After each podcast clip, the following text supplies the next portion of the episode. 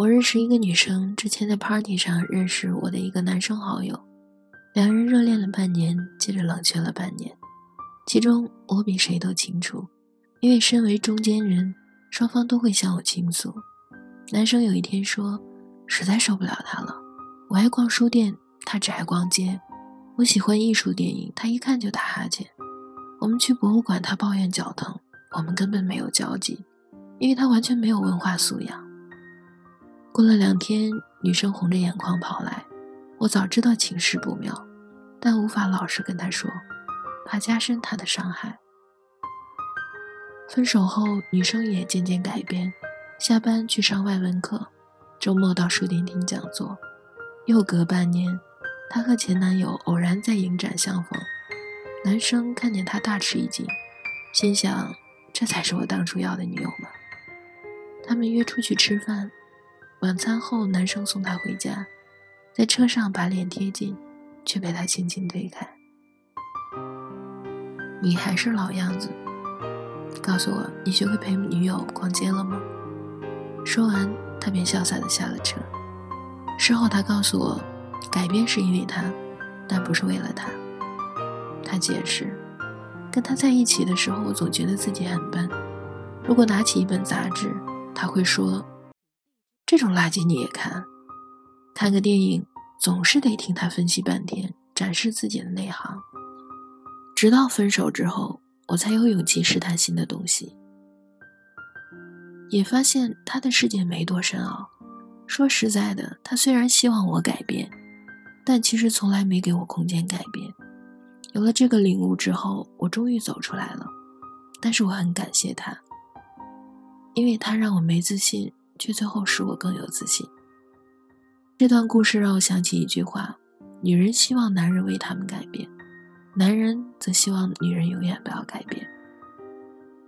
起码以之前的例子来说，表面跟事实可能有相当大的矛盾。有些情侣希望彼此改变，但却无形之中克制彼此，让对方改变不了，因为变好或变坏，都会影响到感情之间的权利和地位。于是，当我们需要彻底改变，却发现对方已经成为改变的阻力时，或许就需要另起炉灶，刻意抽身之后，才能够回归原位，找回自己。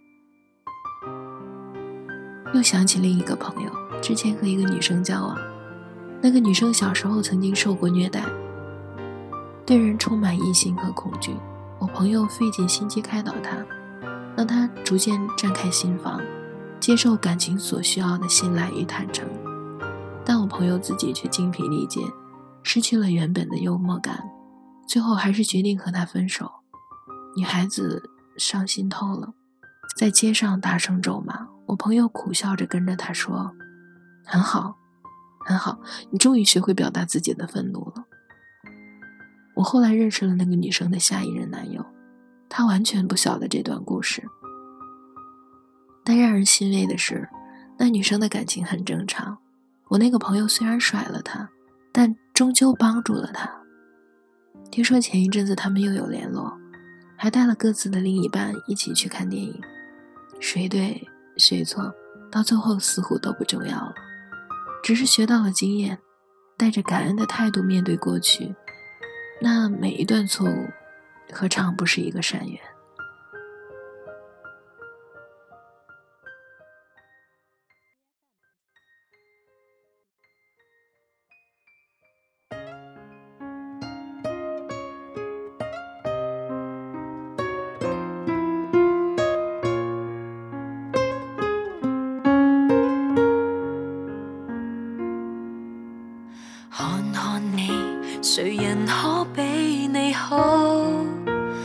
得这么恐怖，真的不知所措。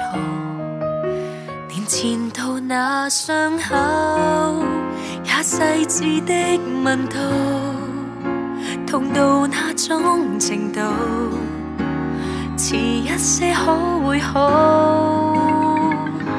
还提及上次恋爱，预。算与我终在和他一起也想起我的好伤我或是害我都惨不过教我记得一起幸福过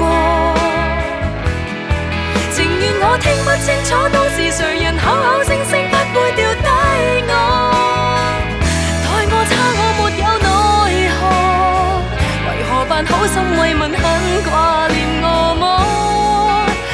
能成为密友吗？你说得真轻松讲。